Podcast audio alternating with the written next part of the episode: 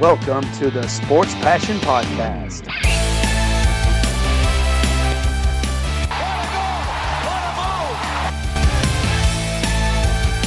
Oh, blocked by James! LeBron James with rejection. And here's your host, Lars Marendorf.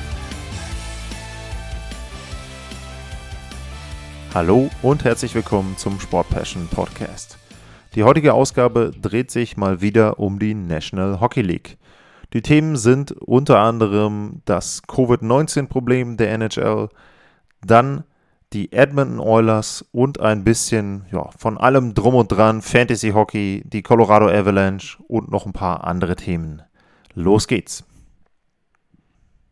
Das erste Thema der heutigen Ausgabe ist für mich das Covid-19-Problem, das die NHL hat.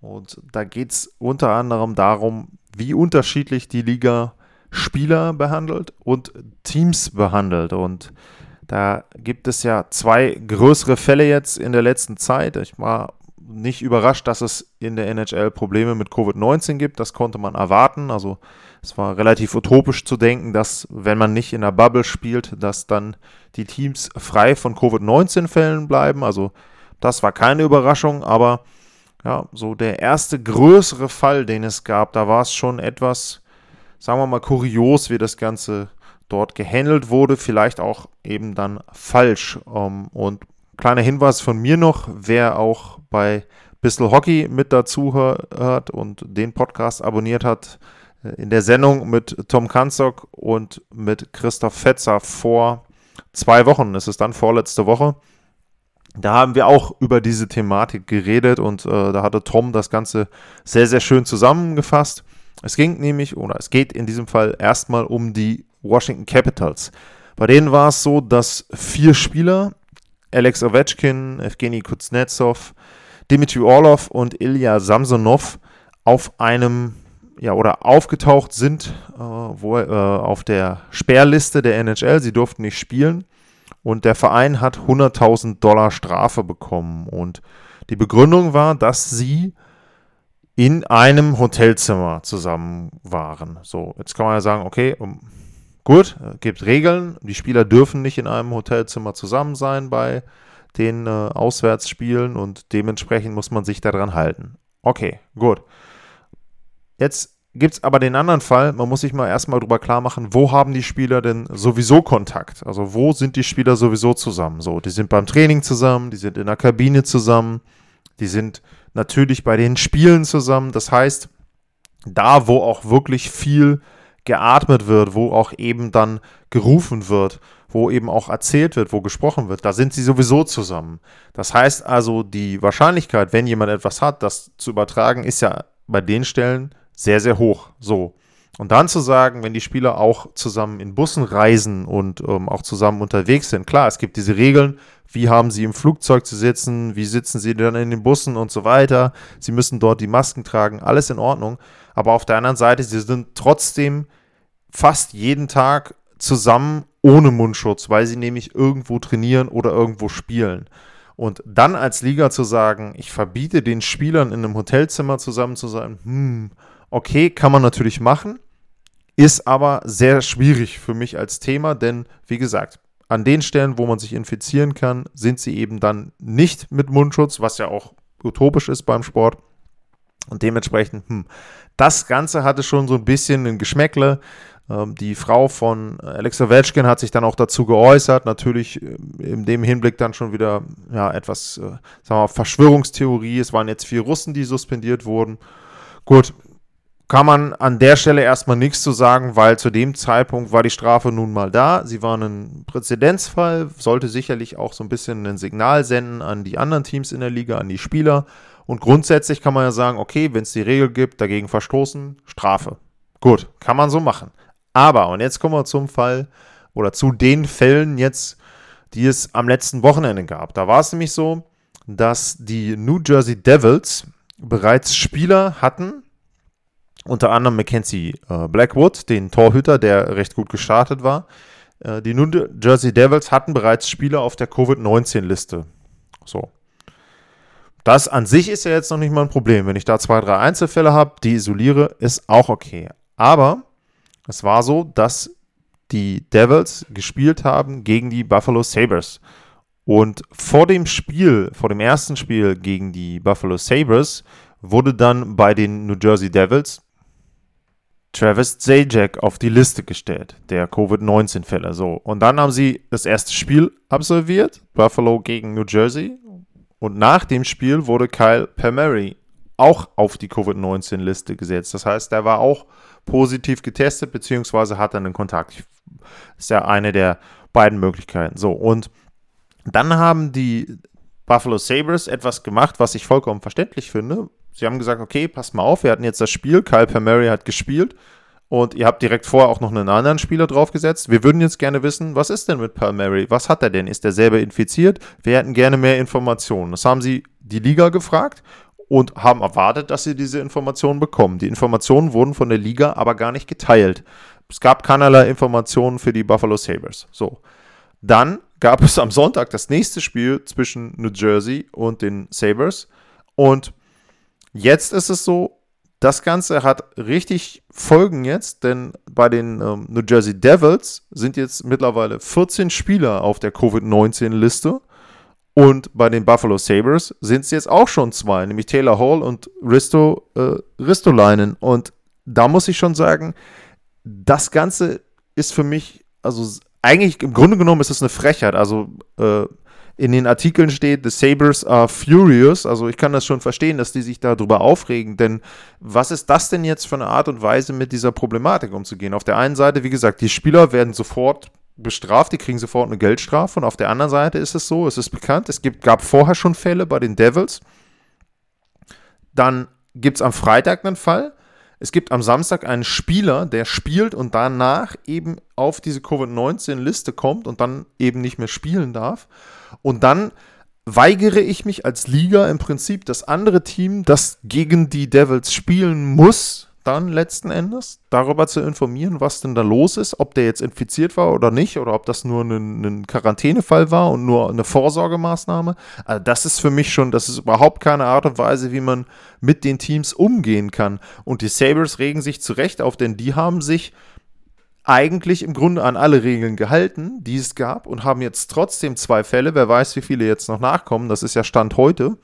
Und ja, also ne, Taylor Hall fällt aus. Es sind mittlerweile vier Spiele verlegt worden schon von den Sabres. Ich weiß nicht, ob die zwölf Tage Quarantäne, die es dann, glaube ich, sind, äh, ausreichen, damit Taylor Hall dann nach diesen vier Spielen wieder mitspielen kann. Für die Sabres geht es um sehr, sehr viel.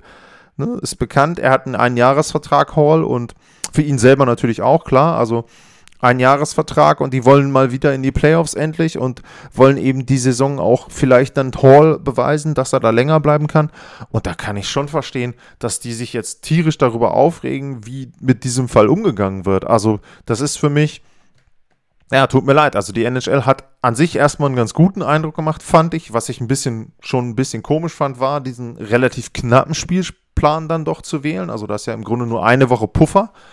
Und äh, wenn man jetzt mal ein bisschen durchschaut, werde ich gleich mal machen durch die Divisionen, welche Auswirkungen das Ganze schon gehabt hat. Also, pff, ja, ich glaube, da gibt es dann am Ende jetzt im Verlauf der Saison äh, noch größere Probleme, die auf die Liga zukommen. Und wie gesagt, also wenn ich schon weiß, ein Team ist infiziert, äh, dann kann ich die halt nicht mehr spielen lassen. Also wenn ich weiß, da häufen, häufen sich die Fälle, dann kann ich die nicht spielen lassen, dann muss ich die aus dem Verkehr ziehen und vor allem muss ich zumindest intern, also innerhalb der Liga offen kommunizieren. Ich kann nicht eine Anfrage der Sabres, die vollkommen berechtigt ist, irgendwie abweisen und denen keine Informationen geben. Sie, wie gesagt, zwingen, was es ja letzten Endes ist, am Sonntag zu spielen, dann gegen eine Mannschaft, wo potenziell äh, dann Menschen sind oder Spieler sind, äh, entsprechend dann eben auch, ähm, die Covid-19 haben.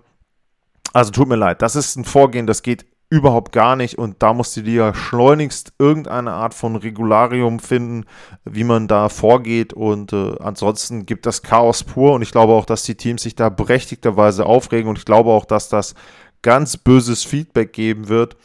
Äh, ich meine, jetzt waren es die Sabres. Ich glaube, dass die jetzt nicht unbedingt ein Team sind, was so große äh, so große, äh, eine so große Lobby hat innerhalb der Liga, aber lass das mal ein anderes Team sein und da brennt die Hütte in der NHL, also äh, in der NHL-Zentrale. Also wie gesagt, das, da muss man schleunigst einen Weg finden, wie solche Dinge sauber und offen innerhalb der Liga geregelt werden. Ganz klar, da geht es natürlich dann auch wieder darum, die Spieler nach außen hin zu schützen, Medien und so weiter. Um, hatten wir ja auch als Covid-Fälle jetzt in der Bubble dann bekannt wurden oder vor der Bubble. Das soll natürlich nicht der Fall sein, aber intern musst du schon kommunizieren und dann musst du im Zweifel eben sagen, komm, wir lassen es, wir spielen eben nicht dieses Back-to-Back, -Back, sondern wir lassen das zweite Spiel raus. Das Risiko, dass sich die andere Mannschaft da infiziert, dass sich da Spieler infizieren, ist viel zu groß. Ja, also wie gesagt, unverständlich für mich. Und wenn wir dann auch gleich mal den Blick wagen auf die einzelnen Divisions, ähm, wie es denn da aussieht. Äh, die North Division, die kanadische Division, die ist im Grunde bisher noch gar nicht davon betroffen. Das sieht man auch ganz gut an, den, an der Anzahl der Spiele. Ähm, da ist aktuell, also Stand, äh, Stand heute, dritter, zweiter, äh, haben die Calgary Flames neun Spiele. Dann gibt es insgesamt vier Teams mit zehn Spielen und die meisten Spiele hat Vancouver, die haben jetzt schon 13 Spiele absolviert. Das ist aber alles noch so grob im Rahmen, also ganz gut ähm, verteilt. Äh, wenn man dann guckt auf die West Division, da geht es dann nämlich schon los. Ähm, da haben wir schon eine äh, etwas größere Diskrepanz. Ähm, wenn man dann guckt, da fallen nämlich die Vegas Golden Knights im Grunde ein bisschen raus weil sie jetzt nur sieben Spiele haben bisher und die hatten eben dann auch im Trainerstab jetzt schon Covid-Fälle. Und äh, da ist es eben dann so, es gibt auch Teams eben da schon, Colorado, Minnesota, Anaheim, die haben schon elf Spiele. Also da eben auch äh, schon ein leichtes äh, Ungleichgewicht. Die Division, die bisher am gleichmäßigsten gespielt hat, das ist ausgerechnet die mit New Jersey und Buffalo. Also das wird sich jetzt auch ganz stark ändern. Die East Division, da hatten die Teams entweder neun oder zehn Spiele. Also wirklich total gleichmäßig dort äh, verteilt die Anzahl der Spiele und das wird sich jetzt ändern. Ja, und äh, die Division, die bisher schon sehr, sehr betroffen war von Covid-19, das ist die Central Division. Carolina war betroffen, Dallas war prominent betroffen, andere auch in ähm, einigen kleinen Fällen. Und das sieht man ganz deutlich, wenn man sich die ersten vier Teams anguckt. Carolina sieben Spiele, Florida sechs, äh, Dallas sieben, Tampa Bay sieben. Und wenn man dann die unteren vier guckt, sind es elf, elf, neun und zehn Spiele. Also da eben schon erkennbar, dass es dann auch Divisions geben wird, wo sich diese Anzahl der Spiele dann doch schon stark unterscheidet innerhalb der Division. Und da bin ich wirklich gespannt, wie das am Ende dann sich auswirkt. Und meiner Meinung nach äh, wird es nicht reichen für die NHL, diese eine Woche Puffer, denn im Grunde, wie gesagt, in der in der Central Division ist dieser Puffer schon aufgebraucht. Wenn man jetzt weiß, Buffalo fällt vier Spiele aus, ja gut, äh, damit ist deren Puffer im Grunde dann auch schon weg, fast. Und ähm, bei Vegas wird es ähnlich sein in der West Division.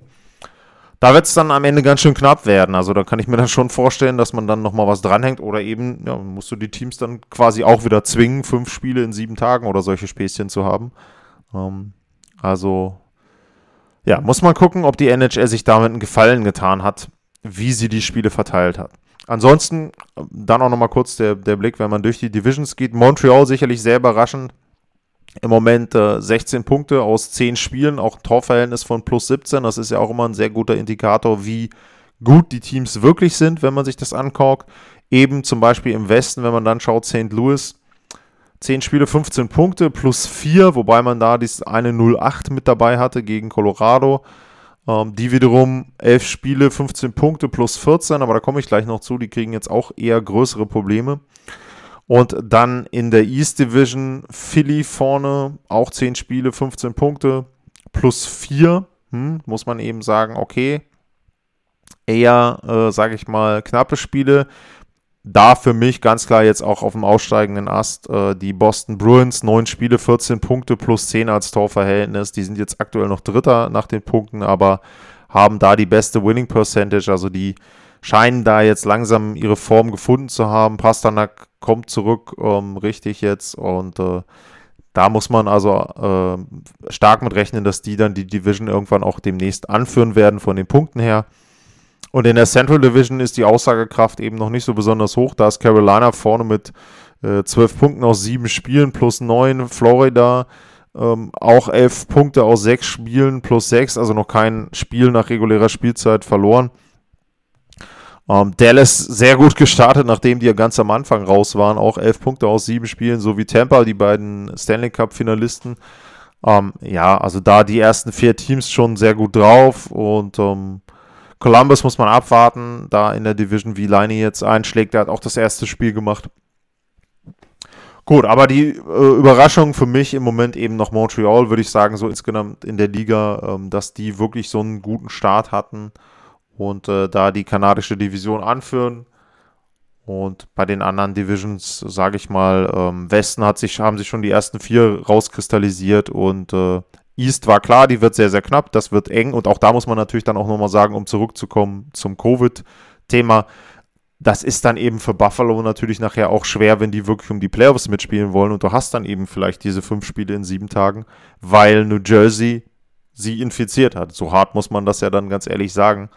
Also das kann dann noch Auswirkungen auf die Saison der Sabres haben, später im Verlauf der Saison im April oder im Mai. Ja, dann äh, hatte ich es angekündigt, das zweite Thema der Sendung soll sein ein bisschen der Blick auf die Colorado Avalanche. Als allererstes muss man da ein richtig dickes Lob aus deutscher Sicht aussprechen. Philipp Grubauer hält die im Moment noch im Rennen um die Spitze da in der Division.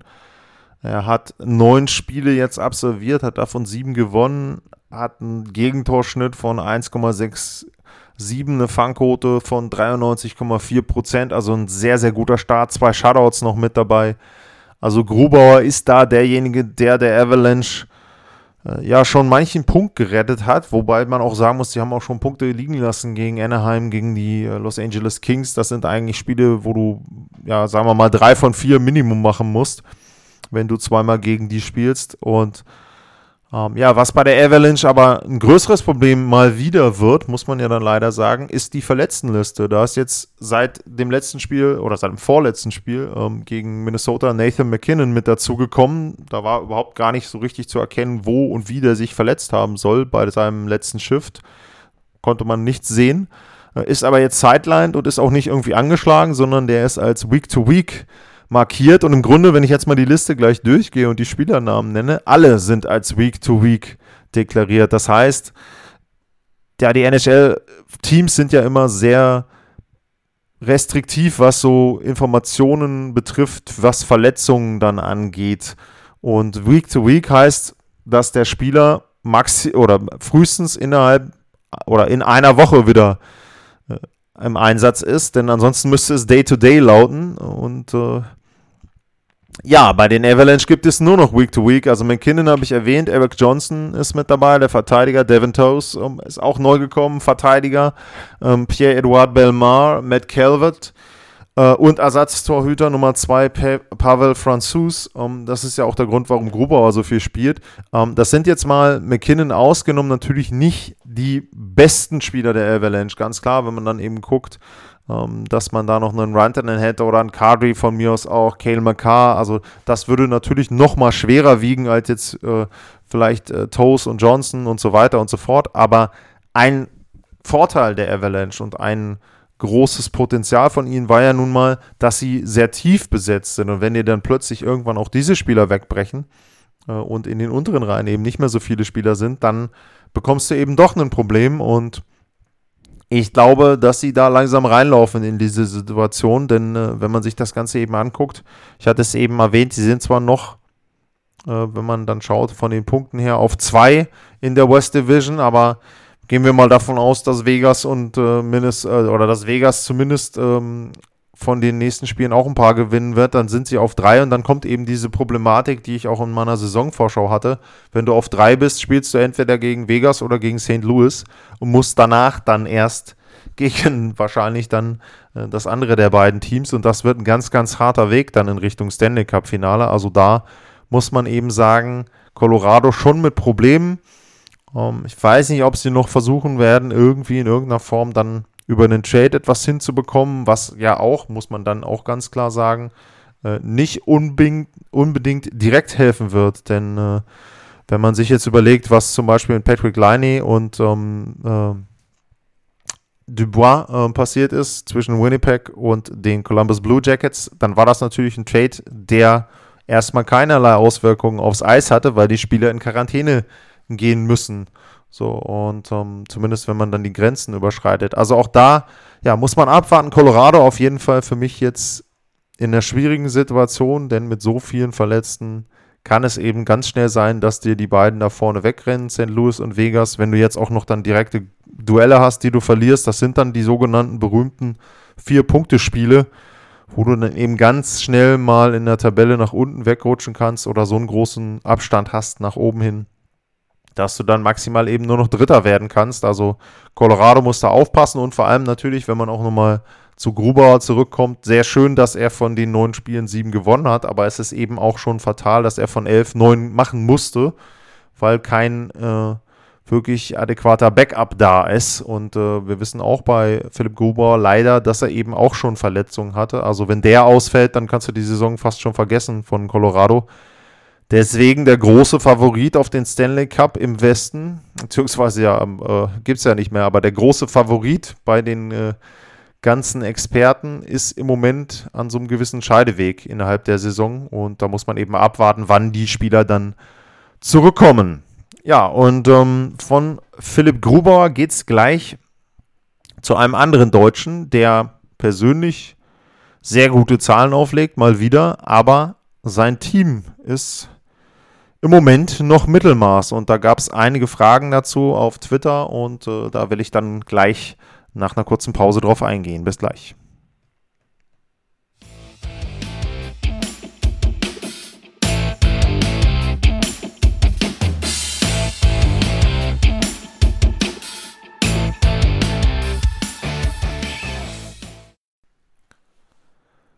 Zurück beim Sport Passion Podcast und jetzt geht es nach Edmonton zu Leon Dreiseitel und bin erstaunt, dass relativ häufig Fragen zu Dreiseitel kommen. Also es scheint da auch so ein bisschen dieser, ja, in dem Fall dann muss man sagen, Nowitzki-Effekt äh, einzutreten, wo es ja auch immer so war, in der NBA haben die deutschen Fans sich dann mehr natürlich für die Dallas Mavericks interessiert als für andere Teams und bei Edmonton scheint das in der NHL jetzt zumindest bei den Hörern vom Sport Passion Podcast so zu sein. Es gab ein paar Fragen zu den Oilers und da versuche ich mal ja, hoffentlich kurz und informativ drauf zu antworten.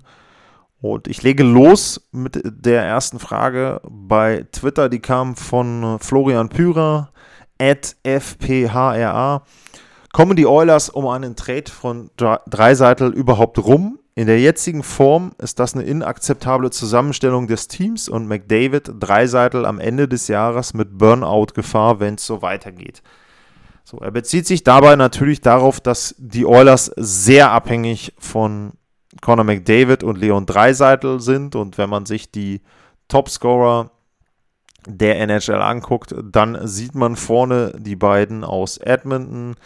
McDavid mit 24 Punkten in 12 Spielen und Dreiseitel mit 22 Punkten in 12 Spielen mit großem Abstand vor den nächsten. Das ist Joe Pawelski, aber auch da kann man die Klammer zum ersten Teil der Sendung ziehen. Die Dallas Stars hatten bisher nur sieben Spieler, also Pawelski könnte sogar noch näher ranrücken da. Aber wie gesagt, McDavid und Dreiseitel schon wieder mit einem sehr, sehr guten Saisonstart. Und dann kann man natürlich berechtigterweise die Frage stellen, wenn ich die beiden Topscorer der Liga in meinem Kader habe und die auch wirklich abliefern, warum ist mein Team dann bei 500, bei einer Gewinnquote von 500, 12 Spiele, 6 Siege, 6 Niederlagen? Ähm, die Frage nach, der nach dem Burnout bezieht sich dann natürlich auch ein bisschen immer oder in der Hauptsache dann immer auf die Eiszeit. Und das ist ganz interessant, wenn man sich das mal anguckt ähm, im Vergleich zu den letzten Jahren. Dann spielen McDavid und Dreiseitel im Moment weniger als in den letzten Jahren. In der Saison äh, 18, 19, da waren die beiden Nummer 1 und 2, was die Eisz Eiszeit betrifft, von den äh, Forwards in der NHL. Hatten beide knapp an die 23 Minuten, also 22,50 war McDavid, Dreiseitel 22,35. Und in der letzten Saison war Dreiseitel dann derjenige, der die meiste Einszeit hatte, also fast genau auf die Sekunde, so wie im Jahr vorher, 22 Minuten, 37 Sekunden war es dann. McDavid war da nur noch, muss man dann sagen, Dritter äh, mit 21 Minuten und 52 Sekunden. Und wenn man jetzt auf dieses Jahr schaut, dann könnte man jetzt sagen, naja, also die Burnout-Gefahr ist jetzt überhaupt mal gar nicht mehr gegeben, weil McDavid und Dreiseitel tauchen erst an Stelle 7 und 8 auf bei der Eiszeit und sind nicht mal die Nummer 1 und 2 im eigenen Team, denn der Euler mit der meisten Eiszeit, das ist im Moment Ryan Nugent Hopkins. Der hat 22 Minuten und 15 Sekunden, die er im Durchschnitt pro Spiel für die Oilers auf dem Eis steht. Und äh, Nummer 1 ist im Moment Mitch Marner von den äh, Toronto Maple Leafs. Der hat 23, 28, also 23,5 Minuten ungefähr. Gut, aber man kann durchaus legitim die Frage stellen, stehen die beiden zu viel auf dem Eis? Meine Antwort wäre aktuell, nö, warum? Wenn ich das vergleiche mit den Vorjahren, da hat es ihnen auch nicht geschadet, also die Zahlen zumindest nicht, denn äh, da standen McDavid und Dreiseitel genau so ungefähr auf dem Eis wie dieses Jahr auch. Ähm, da waren die anderen Teams ein bisschen, äh, haben die anderen Teams die Eiszeit ein bisschen mehr verteilt. Ich bin mir auch sicher, dass sich das zum Ende der Saison hin wieder so ähnlich entwickeln wird, dass Dreiseitel und McDavid irgendwo in den Top 5 landen werden bei, den, bei der äh, Eiszeit. Es scheint ihnen nicht zu schaden bei den individuellen Zahlen und dementsprechend würde ich da jetzt erstmal auch keinen Problem sehen, was diese Eiszeit betrifft. Wo man natürlich ein Problem sehen muss, ist, dass die Oilers ohne die beiden ja im Prinzip komplett brechen und oder wenn einer der beiden nicht auf dem Eis ist, dann fangen sich die Oilers eben sehr sehr viel Gegentore und haben dann ein sehr negatives Torverhältnis und das gleichen dann eben McDavid und Dreiseitel dann mit ihrer Präsenz und mit dem, was sie können, aus. Ähm, die Frage nach dem Trade finde ich interessant, denn vor ein paar Jahren, als Leon Dreiseitel seinen Vertrag unterschrieben hat, da war es schon so, dass es da viele Stimmen gab, wo gesagt wurde, hey, ähm, also Dreiseitel 8,5 Millionen ähm, beim besten Willen, ne? Also der lebt ja nur von Conor McDavid und äh, deswegen hat er halt so viele Punkte und wenn er jetzt alleine spielt in irgendeiner Reihe oder dann auch alleine in ein Team tragen müsste, würde der niemals so viele Punkte machen. Ne? Das wurde ja nun ja so ein bisschen widerlegt im letzten Jahr, als dann äh, McDavid ein paar Mal ausgefallen ist. Und ganz ehrlich, der Vertrag von Dreiseitel mit 8,5 Millionen ist im Moment schon fast in Richtung Schnäppchen anzusehen. Ähm, wenn wir den äh, wenn wir die Covid-Situation nicht gehabt hätten und der Salary Cap wäre nach oben gegangen, dann wäre der Vertrag von Dreiseitel in ein oder zwei Jahren einer der besten Verträge überhaupt in der gesamten Liga gewesen. Denn du hast einen MVP, der die letzten Jahre über 100 Punkte gemacht hat. Und wenn die beiden so weitermachen, wie sie es dieses Jahr angefangen haben, können sie dieses Jahr auch wieder 100 Punkte machen. Ähm, und äh, wenn man das sieht, wenn du dann MVP hast, mehr als 100 Punkte pro Jahr und du zahlst dafür nur dann 8,5 Millionen, dann kann man nicht sagen, dass das ein schlechter Vertrag ist. So, ähm, die, Leon Dreiseitel würde natürlich von anderen Teams mit Kusshand genommen werden, gar keine Frage. Also äh, da gäbe es sicherlich sehr, sehr viele, die da Schlange stehen würden und da hätten die Oilers auch kein Problem, an sich erstmal jemanden zu finden, der ihnen denn Leon Dreiseitel dann ja in dem Sinne dann abnimmt, beziehungsweise der ihnen dann Gegenwert dafür geben würde. Nur da sind wir dann wieder bei dem Problem, was für ein Gegenwert soll das sein? Wer soll da kommen? Und da ja, haben wir dann wieder das Problem der Edmonton Oilers. Du musst dann eben mehrere Spieler natürlich bekommen, um mehrere Lücken zu schließen. So, jetzt kannst du sagen, okay, wenn ich jetzt für einen Dreiseitel einen Shutdown-Verteidiger bekomme, der hinten äh, spielen kann im Top-Paar und vielleicht noch einen Spieler für die zweite Reihe, idealerweise dann eben einen Center für die zweite Reihe, dann habe ich einen super Trade gemacht. Ähm, die Frage ist dann aber, wird Conor McDavid dann auch noch so gut sein? Profitiert Conor McDavid nicht auch von Leon Dreiseitel? Das ist eben dann ja genau so ein Punkt, wo man sagen muss, dieser One-Two-Punch, ist das nicht eben genau der Punkt, wo die Oilers so stark sind? Wenn man sich jetzt auch angeguckt hat, sie sind ja jetzt auch im Powerplay besser geworden in den letzten Spielen. Auch das, was da abgelaufen ist, ist ja auch nicht so umsonst so, das 8-5 gegen Ottawa dass da dann die beiden zusammen elf Punkte machen und Dreiseitel sechs Assists hat. Also, ähm, und dann eben auch McDavid öfter mal ein Tor aufgelegt hat. Also, die beiden spielen ja auch sehr, sehr gut zusammen, speziell dann auch im Powerplay. Leon Dreiseitel da rauszunehmen und dann eben ein, zwei andere Spieler dafür zu bekommen, das wird schwierig. Also, ich glaube eher, dass die Oilers insgesamt als Team einfach eine Lösung finden müssen, wie sie spielen.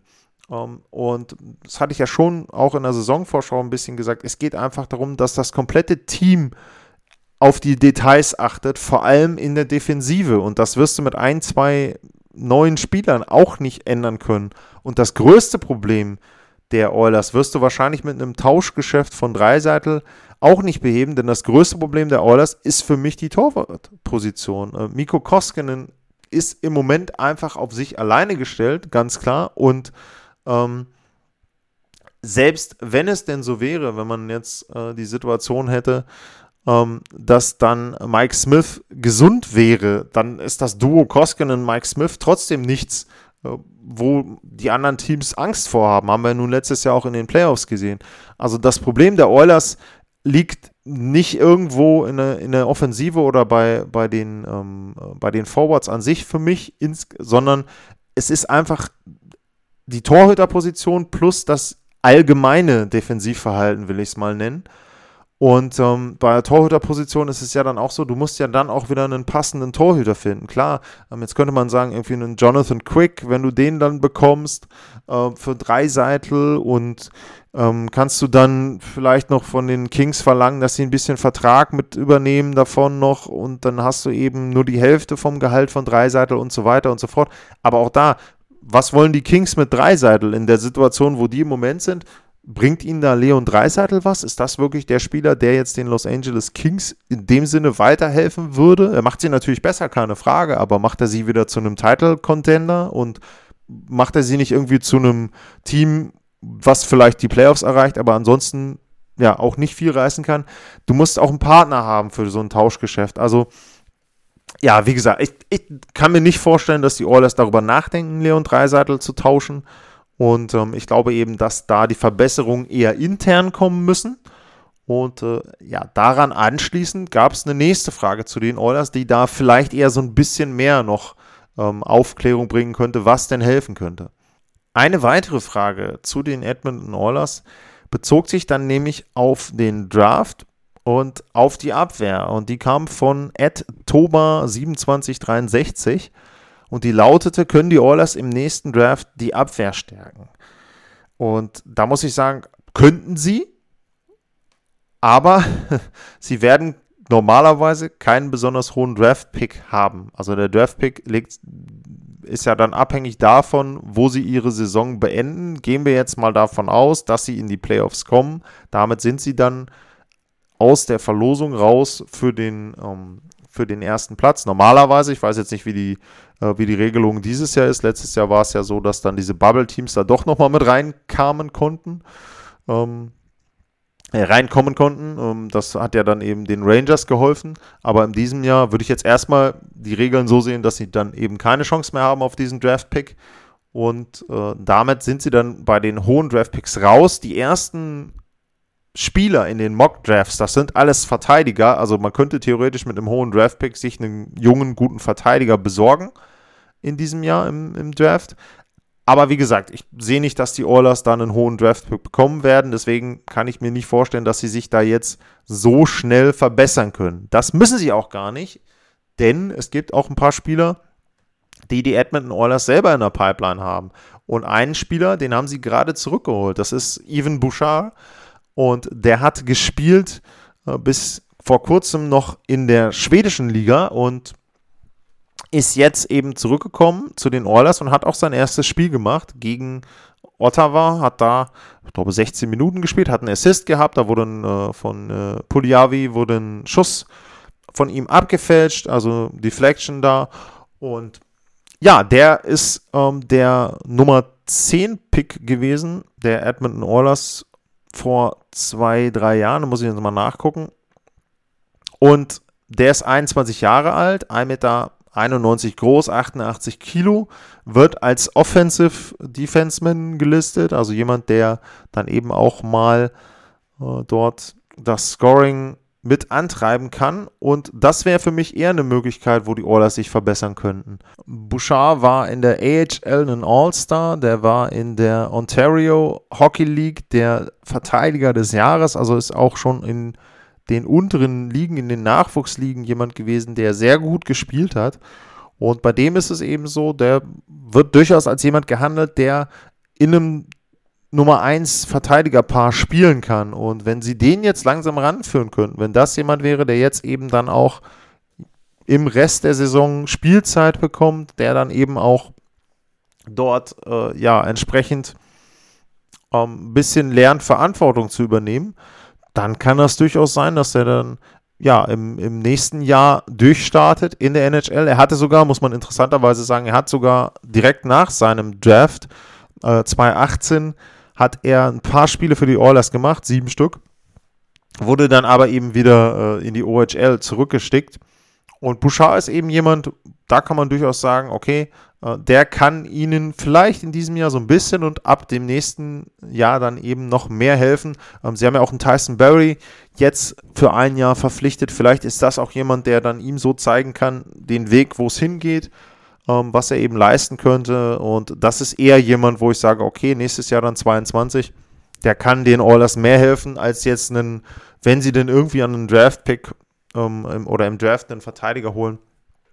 Äh, der wird ja auf oder normalerweise erstmal noch mindestens ein, zwei, drei Jahre irgendwo in den unteren Ligen vielleicht in Schweden dann auch so wie die anderen Verteidiger spielen. Also wie gesagt, Even Bouchard, jemand, auf den man sicherlich jetzt gucken kann, auch wer sich dafür interessiert bei den Oilers. Also jetzt das erste Spiel gemacht die Saison, bin ich auch gespannt, wie es mit dem weitergeht, ob der sich da dann in die Line-Up mit reinspielen kann. Und ein zweiter Spieler, Schweden hatte ich eben erwähnt, ist äh, Philipp Broberg. Der ist 19, um, ähm, das ist der Pick der Oilers aus dem Jahr 2019, war da Nummer 8. Und der ist auch ähnliche, oder genau gleich groß wie Bouchard, 1,91, 92 Kilo, ist eben noch zwei Jahre jünger. Und ähm, bei dem ist so ein bisschen, wenn man sich die Reviews angeguckt hat, bei dem ist so, ähm, da sagt man, das Talent ist vielleicht sogar höher bei Bouchard. Frage ist, ob er es umsetzen kann. Ähm, er soll wohl sehr, sehr äh, schnell sein. Ähm, er soll sehr athletisch sein, aber ähm, es ist halt so, dass er eben noch nicht so erfahren ist. Die Entscheidungen, die er trifft als Verteidiger, sind da noch nicht so gut, wenn er das entwickeln kann und wenn er dort ähm, wirklich ähm, ja dann entsprechend noch weiter einen, einen Hockey-Sense bekommt und sich dann eben vielleicht auch an die NHL gewöhnen kann, dann wäre das auch jemand, der ihnen weiterhelfen kann. Wie gesagt, ist ein bisschen jünger, ähm, aber ja, hat wohl mehr Potenzial und ähm, wenn man eben dann schaut, äh, der wird ja auch teilweise dann mit Erik Karlsson verglichen, der eben 10 Punkte in 45 Spielen hatte, irgendwie in Schweden. Das kommt ungefähr hin mit dem, was äh, Philipp Broberg jetzt hatte. Der hatte 8 in 45. Ähm, also man darf sich von diesen Zahlen dann da auch nicht täuschen lassen. Und äh, der wird eben, wie gesagt, als jemand gesehen, der auch durchaus Potenzial hat und auch dann eben ins Lineup der Oilers mit reinkommen kann. Der wird dieses Jahr, so wie ich das sehe, keine Spiele machen für die Oilers. Wäre dann vielleicht auch jemand, den man im nächsten Jahr ranführen kann und der dann eher helfen kann, wie gesagt, als ein Draftpick jetzt ähm, aus dem Sommer. Und ähm, der dritte Spieler ähm, ist Dimitri Samokurov, der ähm, ist aktuell in die KHL zurückgeschickt äh, worden. Der ist äh, 2017 anstelle 84 von den Oilers äh, verpflichtet worden, ist eben auch ein Verteidiger, ähm, auch 1,89, 90 Kilo, also die Maßgrößen sind da ähnlich, ähm, sind jetzt nicht die kleinsten Verteidiger, die sie da haben. Und äh, bei dem ist eben auch nochmal so ein bisschen die Erwartungshaltung, wenn der jetzt in der KHL sich auch nochmal weiterentwickelt, dann könnte es da auch durchaus so sein, dass äh, Samokurov eben dann auch im nächsten oder übernächsten Jahr irgendwo bei den Oilers mal mit reinschnuppert. Der hat auch in Nordamerika schon gespielt, äh, der hat in der OHL schon gespielt, der hat auch in Bakersfield in der AHL schon zumindest ein paar Spiele absolviert, ähm, beziehungsweise eine komplette Saison dann sogar. Also ja, wie gesagt, ist jetzt in der KHL, ähm, hat 47 Spiele gemacht, 8 Punkte bisher, gut, ist halt Verteidiger, also ähm, sind da ja keine schlechten Zahlen und wie gesagt, der ist auch noch jemand, wobei bei dem eben das Potenzial nicht so hoch gesehen wird. Aber nochmal, die Frage war ja nach der möglichen Verstärkung der Oilers. Also wie gesagt, kann man nicht vorstellen, dass sie im Draftpick irgendwie hoch jemanden verpflichten können, es sei denn durch irgendeinen Trade. Vielleicht durch drei Seitel und sie kriegen dann irgendwie zwei hohe Picks. Also nein, wie gesagt, glaube ich nicht. Ähm, deswegen, ähm, ich würde auf jeden Fall auf Evan Bouchard gucken, wenn der jetzt auch regelmäßig spielen sollte. Sehr interessant dann die Entwicklung da zu sehen. Und Philipp Broberg wäre eben jemand, den ich sehe ich dann eher ab der nächsten Saison vielleicht bei den Edmonton Oilers. Dann auch nochmal als einer aus der eigenen Reihe, der durchaus dann auch den Oilers da helfen kann. Und ansonsten, ja, ich glaube, es muss die Gesamteinstellung stimmen und äh, Koskinen muss über sich hinauswachsen oder Smith muss auch gesund werden und über sich hinauswachsen. Das sehe ich nicht. Also, wie gesagt, als Stanley Cup-Favoriten würde ich die Oilers nicht sehen. Ähm, sie können sicherlich, wenn sie einen Run haben, die Division vielleicht gewinnen vorne oder eines der ersten beiden Teams werden, aber hatte ich ja auch erwähnt, Montreal mit einem sehr guten Start, Toronto für mich auch ganz gut, äh, Winnipeg nicht schlecht, Vancouver ist wieder aufgekommen, also es ist auch keine Division, wo es dann einfach wird, da fällt jetzt im Moment einzig Ottawa hinten weg und äh, dementsprechend müssen sie sich da auch anstrengen, um überhaupt Heimrecht irgendwie zu bekommen oder dann die Playoffs zu erreichen. Aber viel mehr sehe ich für die Oilers nicht. Ich sehe aber auch nicht den großen Umbruch mit einem Tauschgeschäft eines der beiden Superstars da vorne. Ja, ähm, das war es jetzt erstmal. Es gab noch eine Frage zum Draft an sich. Ähm, da werde ich auch noch mal ein bisschen mir Gedanken zu machen und vielleicht in einer der nächsten Sendungen dann noch mal etwas zu sagen. Kam ja auch der Hinweis dann von demjenigen, ähm, dass das vielleicht auch eher ein Thema für April oder Mai wäre. Und ansonsten ja, bedanke ich mich fürs Zuhören. Ist relativ ausführlich dann doch geworden, jetzt auch mit der Covid-Thematik. Sehr interessant, das Ganze zu beobachten, wie sich das entwickeln wird in der NHL. Und ansonsten bedanke ich mich. Ich hatte ja eben schon den Hinweis auf Bissel Hockey. Oh, ich glaube, diese Woche könnte es sein, dass ich auch da wieder mit dabei bin in einer der Sendungen. Also wer da mit zuhören möchte, sehr gerne auch eingeladen. Christoph freut sich da auch immer. Und ansonsten macht's gut, bleibt gesund. Und dann vielen Dank fürs Zuhören. Bis zum nächsten Mal. Tschüss.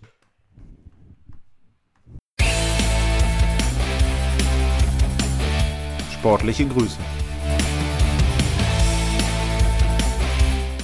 Das war's, euer Lars.